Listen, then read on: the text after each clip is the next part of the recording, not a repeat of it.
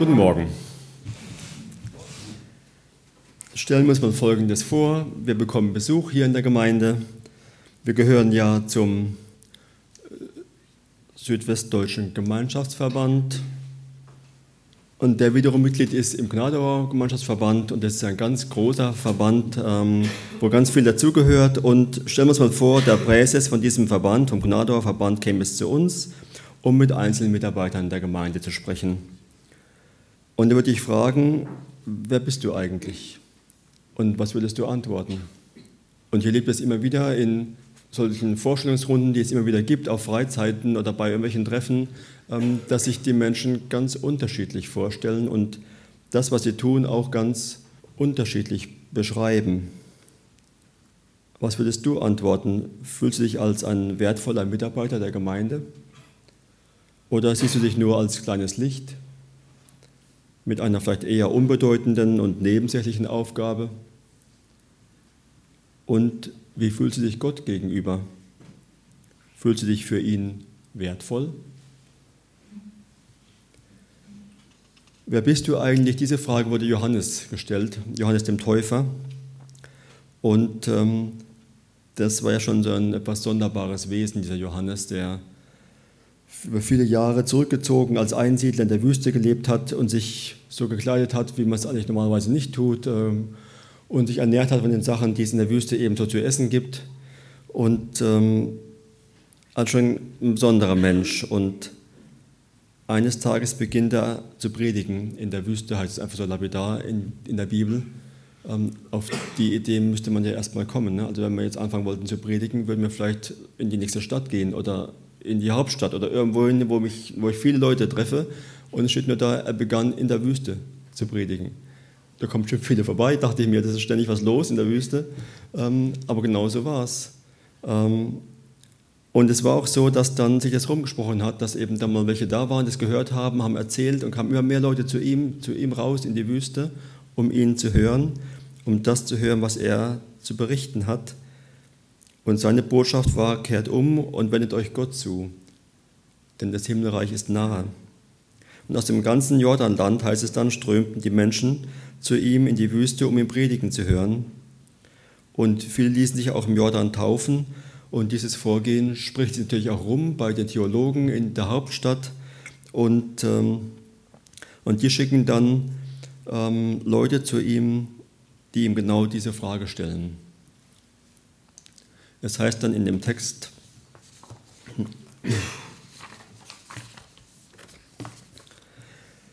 die führenden Männer des jüdischen Volkes schickten Priester und Leviten, also Theologen, aus Jerusalem zu Johannes, um ihn zu fragen, wer bist du eigentlich?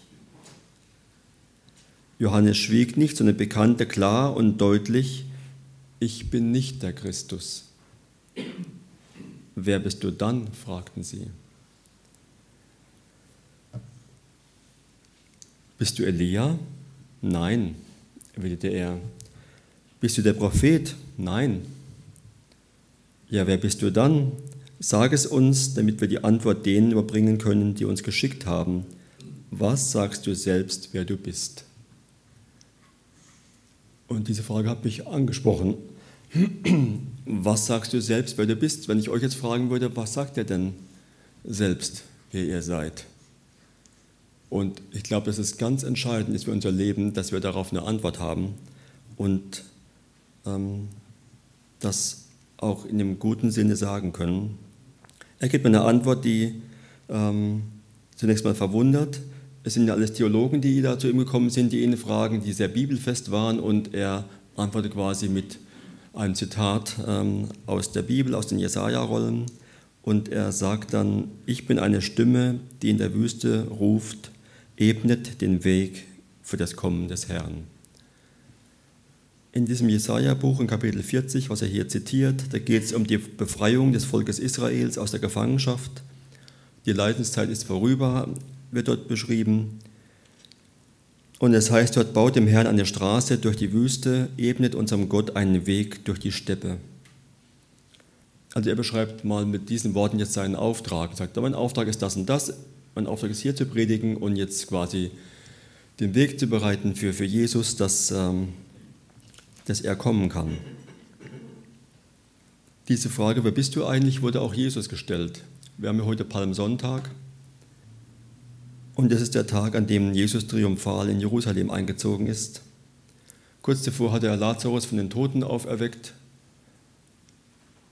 Und dieses Wunder hat sich halt rumgesprochen wie ein Lauffeuer. Und gerade aus diesem Grund kamen die meisten Menschen, um den zu sehen, der das vollbracht hat, um ähm, dabei zu sein. Und dann wurde er so begrüßt mit diesen Palmzweigen. Und die Theologen damals haben Jesus auch gefragt und haben ihn gefragt, in Johannes 8, ähm, für wen hältst du dich? Viele haben ihm zugejubelt, hier ihm die Ehre gegeben. Und bereits wenige Verse später können wir lesen, dass ähm, da heißt es dann doch, die meisten Menschen glaubten nicht an ihn. Es wirkt so, als wenn es die ganze Stadt auf den Beinen wäre, wie bei uns beim Sommertagsumzug. Die Straßen sind voll, alles ist, ne? Dabei kommen auch ganz viele von auswärtigen Gemeinden nach Hasloch, die halt da beim Umzug dabei sein wollen und und wenn man überlegt, wir haben 21.000 Einwohner, ist eigentlich nur ein kleiner Bruchteil bei dem Umzug. Vielleicht 1000, vielleicht 2000 Leute. Aber die anderen 19.000 interessiert es gar nicht. Die bleiben einfach zu Hause oder machen was anderes an dem Tag. Und so heißt es auch hier, doch die meisten Menschen glaubten nicht an ihn. Und das ist auch nachvollziehbar, rein menschlich, wenn ich das mit Lazarus mir ansehe und ich war nicht dabei und die Leute erzählen mir, ach, der war gestorben und der wurde auferweckt, der lebt jetzt wieder, wo ich dann sage, ja, ja, also, ne, ähm, der wahrscheinlich war der gar nicht tot oder der war vielleicht nur schwer krank oder was die Leute erzählen und wer weiß, wie Gerüchte sich weiter verbreiten, was aus dem alles dann wird, es wird immer größer und da war er schon drei Jahre tot und dann so irgendwie ist es, ne, weiß er, wie das so läuft und denke ich, das kann ich nicht glauben. Und ähm, das geht uns ja heute genauso, dass wenn wir von einem Wunder erzählen, was wir erlebt haben, sagt der andere, ach, das war doch Zufall. Das wäre doch sowieso so gekommen. Wenn du nicht gebetet hättest, das wäre ja sowieso so passiert. Das war doch reiner Zufall. Das ist doch Quatsch, was du da glaubst. Und keine Woche später rufen die Leute, kreuzigt ihn. Vielleicht die gleichen, die noch hier dabei stehen und die Palmwedel in die Luft halten. Und diese Frage, wer ist Jesus für dich?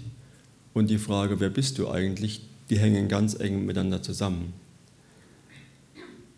Kannst du an Gott glauben, aber an Jesus? Kannst du glauben, dass er tatsächlich an Ostern auferstanden ist und heute noch lebt? Viele Menschen damals kamen aus Tradition nach Jerusalem an diesem Fest, diese Festwoche, die dann da gefeiert wurde der jetzt mit diesem Palmsonntag beginnt. Und viele Menschen heute gehen aus Tradition in den Gottesdienst, weil sie schon seit Jahren, vielleicht seit Jahrzehnten schon so machen und das ist einfach so, ohne dass der Glaube noch lebendig ist, ohne dass man jetzt was zu erzählen hätte, was man gerade letzte Woche mit ihm erlebt hat.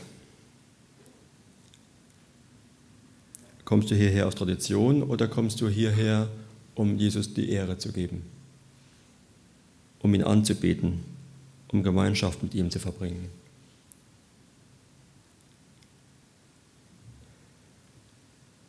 Aber ich möchte zurückkommen zu Johannes dem Täufer und schauen, wie es dort weitergeht.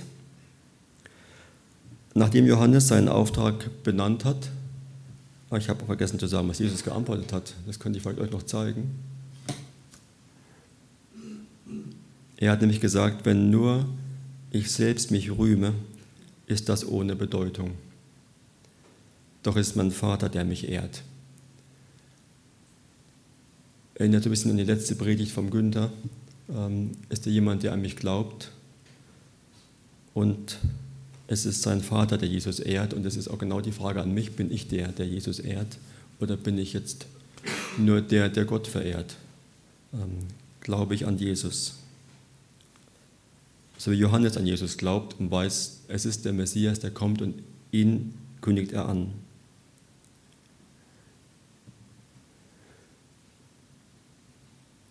Als Johannes gefragt wurde, ähm, wer bist du eigentlich, und er diese Antwort gibt aus diesem Jesaja-Buch,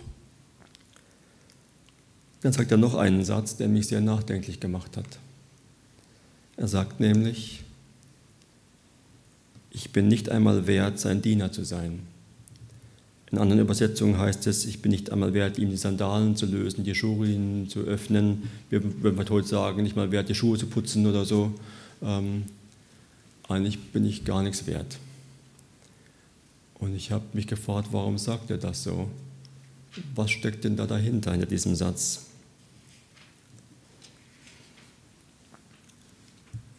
Johannes denkt sehr gering von sich. Ihm ist bewusst, wie sehr er auf die Gnade durch Christus angewiesen ist. Ihm ist bewusst, wie sehr er selbst Schwierigkeiten hat, sich von seinen Sünden abzuwenden und sich voll und ganz Gott zuzuwenden. Er weiß, ich bin ein sündiger Mensch. Wobei man Sünde ja immer übersetzen muss, was da steht. Im griechischen Text heißt es ja Hermatia, also Zielverfehlung. Ähm, das heißt, Sünde ist, ich verfehle mein Ziel. Was ist das Ziel eigentlich? Und für mich ist das Ziel, ein Leben in Einklang mit Gottes Willen zu führen, in froher Gemeinschaft mit Gott zu sein und, und auch dann eines Tages diese Gemeinschaft ganz persönlich zu erleben, wenn ich mal bei ihm bin. Die Bibel nennt das ewiges Leben. Aber es beginnt ja jetzt schon hier direkt aktuell in meinem Leben und zwar heute.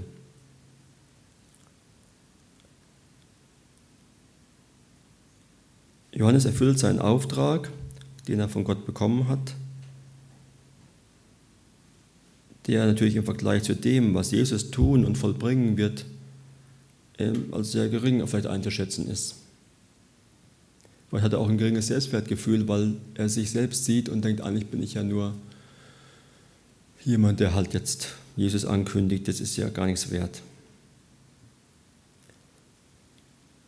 Und ich will dich heute fragen, wie geht es denn dir dabei und wie denkst du über dich selbst? Wie schätzt du denn selbst das ein, was du tust? Ist das wertvoll?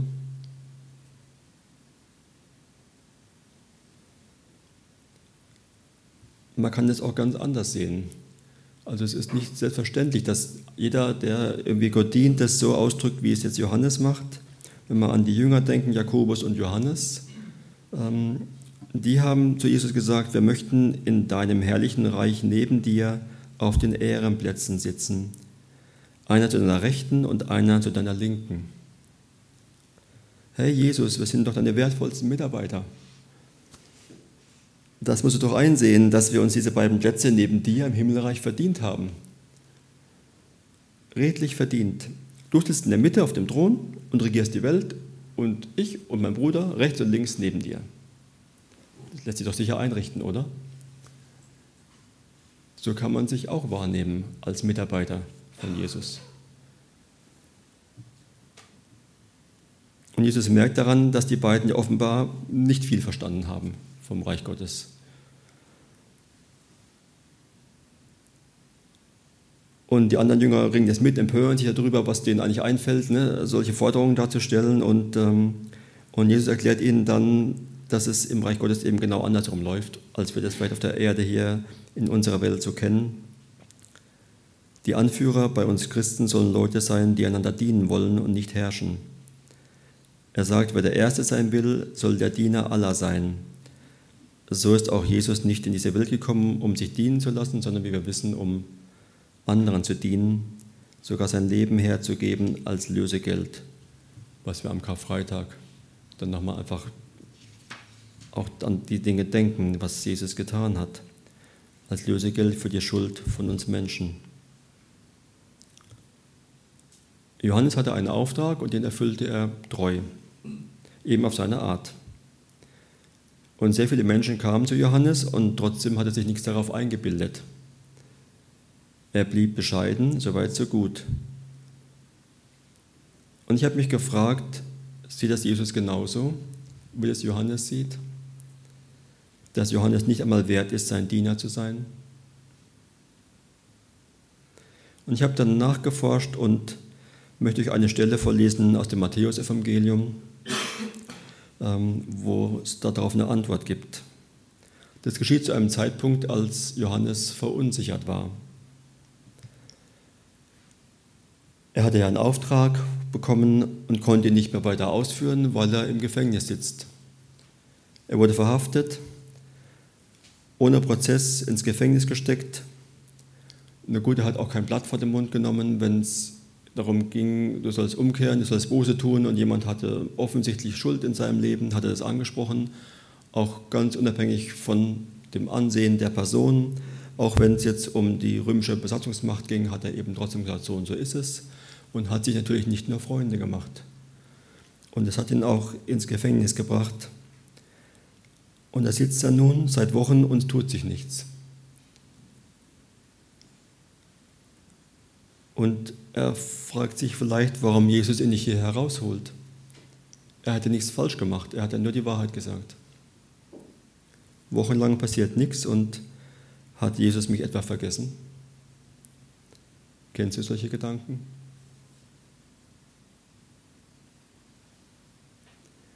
Und eines Tages hält er es nicht mehr aus und schickt seine Jünger zu Jesus, die ihn fragen sollen, habe ich mich vielleicht geirrt? Ne? Ähm, bist du tatsächlich der Christus oder soll man auf einen anderen warten? Also irgendwie verstehe ich es jetzt gerade gar nicht. Ne? Ich kann jetzt gar nicht einordnen, was jetzt hier gerade los ist. Und Jesus gibt dann den Jüngern des Johannes eine Antwort, die sie ihm überbringen sollen. Und dann wendet er sich der Menschenmenge zu, ähm, die sich um ihn versammelt hatten, und sagt Folgendes. Ich versichere euch, von allen Menschen, die jemals gelebt haben, war keiner größer als Johannes der Täufer. Die kann man sich gut merken, die Stelle steht im ersten Buch im Neuen Testament, im ersten Evangelium, Matthäus 11, Vers 11. Er sagt, von allen Menschen, die jemals gelebt haben, war keiner größer als Johannes. Und dann muss man sagen, Moment mal, ähm, es gab doch Abraham zum Beispiel, was ist denn mit dem? Oder Mose oder Josua, der hat doch das Volk ins gelobte Land geführt. Und dann gibt es noch David, König David, Salomo, die, die, die Propheten Jesaja oder Elia. Das sagt Jesus über Johannes, der von sich sagt, ich bin nicht mal wert, sein Diener zu sein.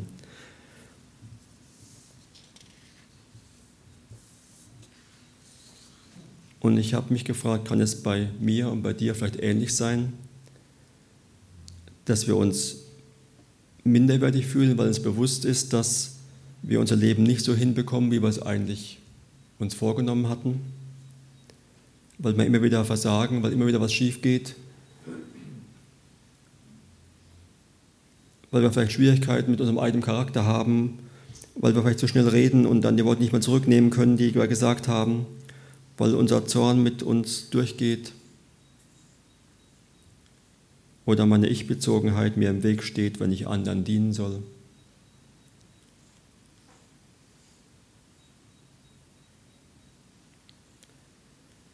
Fühlst du dich manchmal auch in der Gemeinde wie Johannes? Ich bin eigentlich nicht wert, an Gottes Reich mitzuarbeiten. Dann empfehle ich dir Matthäus 11, Vers 11. Und ich bin davon überzeugt, dass Jesus einen ganz anderen Blick auf dich hat wie du selbst. Und jetzt kommt der Clou, denn dieser Satz, der geht noch weiter. Und doch ist noch der Geringste im Himmelreich größer als er.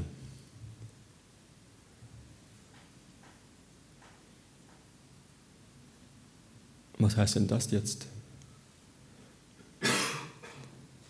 Hat es was mit mir zu tun vielleicht? Mir stellen sich zwei Fragen. Wer ist der Geringste und was ist das Himmelreich? Und ähm, ich fange mal mit dem Himmelreich an. Johannes hat geprägt, das Himmelreich ist nahe, als er Jesus angekündigt hat. Und ich sehe so vier Stufen so in der Heilsgeschichte Gottes in Bezug auf das Himmelreich. Die erste Stufe, die ich so wahrnehme, ist so mehr symbolisch, dass Gott die Stiftshütte dem, Volk Israel gibt und sagt, hier wohne ich in der Stiftshütte und die schleppen sie mit auf ihrer ganzen Wüstenwanderung, ist immer dabei, weil Gott ist dann einfach auch bei ihnen, ähm, wenn sie die Stiftshütte dabei haben. Und da gibt es auch bestimmte Regeln, wenn man sich der Stiftshütte nähern wollte und so, wie das zu handhaben ist. Und die zweite Stufe ist die, die Johannes angekündigt hat, dass Jesus in diese Welt gekommen ist und dadurch, dass das Himmelreich zu uns Menschen gekommen ist, ein Name von Jesus ist ja Emmanuel, Gott ist mit uns.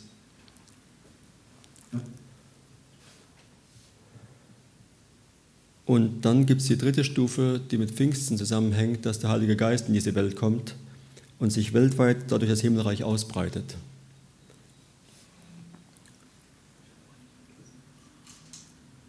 Und die vierte und letzte Stufe ist dann, wenn das letzte Gericht stattgefunden hat. Offenbarung 21, siehe, die Wohnung Gottes ist nun bei den Menschen. Denke ich, dann ist es vollendet und das Himmelreich ist tatsächlich ähm, allgegenwärtig. Aber wir befinden uns ja hier so zwischen dritte, vierte Stufe. Und von daher würde ich mich mal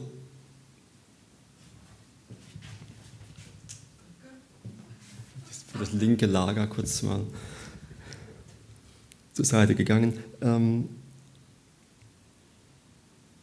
und dass ich mich dazu zähle, weil ich einen Teil von diesem Himmelreich schon wahrnehme, das eben jetzt schon gilt. Und nun ist die Frage, wer ist denn mit der Geringste gemeint? Der Geringste ist ja noch größer als Johannes.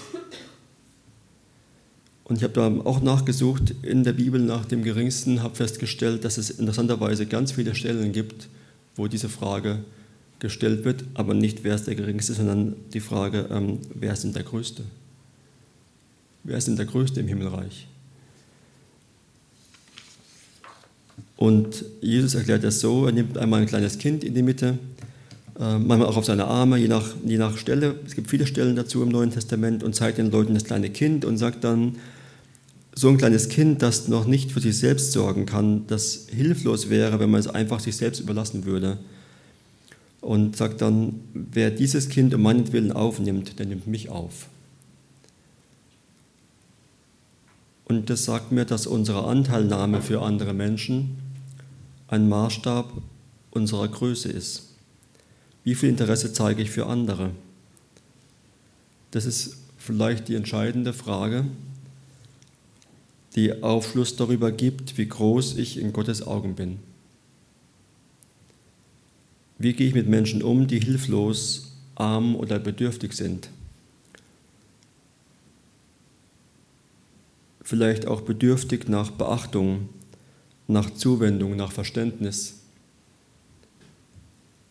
die ein Gespräch suchen, aber sich selbst nicht trauen, mich direkt anzusprechen. Vielleicht geht es auch um Menschen, die meine Fürsorge und Liebe nicht erwidern können. Eine ehrliche Antwort auf diese Frage wird ein ziemlich klares Bild meiner wahren Größe vermitteln. Und es geht darum zu dienen, nicht zu bestimmen, zu herrschen, anderen zu sagen, wo es lang geht, sich bedienen zu lassen. Nein, es geht darum zu dienen. Nicht anderen Menschen, nicht der Gemeinde, sondern Jesus zu dienen. Wenn mein Name auf dem Putzplan steht, den Petra immer vorbereitet, dann kann ich mich darüber ärgern oder ich kann mich bewusst dafür entscheiden, Jesus, ich möchte dir heute dienen. Indem ich das Haus, in dem sich deine Heiligen hier versammeln, ähm, in Ordnung bringe, damit sich alle hier wohlfühlen, sodass man merkt, das Haus wird mit Liebe gepflegt und nicht nur notdürftig sauber gehalten. Auch zu Hause, wenn die Wäsche wieder zu machen ist oder für die Kinder zu kochen oder sonst irgendwas, egal wo ich stehe in, in meinem Leben, kann ich mich dafür entscheiden und sagen, ja, ich möchte dir heute dienen. Das heißt, um meinetwillen das Kind aufnehmen. Nicht um des Kindes willen, nicht um die Eltern willen des Kindes, die vielleicht es nicht können, um meinetwillen, sagt Jesus. Das versteht er unter Dienen. Wenn jemand nach dem Gottesdienst alleine rumsteht, will ich dann auf ihn zugehen, nicht wegen mir, sondern um seinetwillen. Und wenn ich den Eindruck habe, Jesus gibt mir einen Auftrag, werde ich ihn ausführen? Werde ich sagen, ja, um Jesu willen, ich will dir dienen?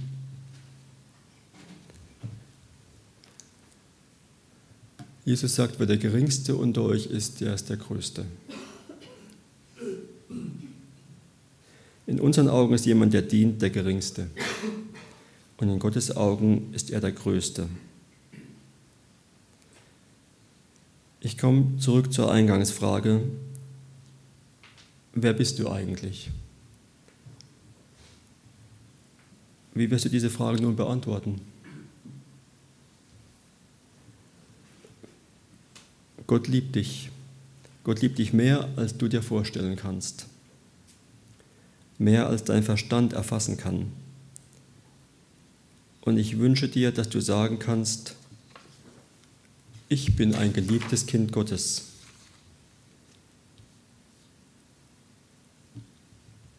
Ja, ich bin ein Diener Gottes. Ich fühle mich unendlich wertvoll, weil ich weiß, dass Gott für mich ist. Dass er meine Schuld vergeben hat, weil ich mich an Jesus festhalte. Ja, ich bin sein Diener, obwohl ich es eigentlich gar nicht wert bin. Aber für Gott bin ich es wert. Er hat sich ganz bewusst für mich entschieden und überträgt mir Verantwortung.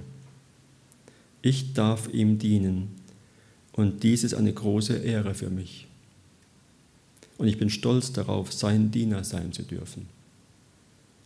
Das wünsche ich euch. Amen.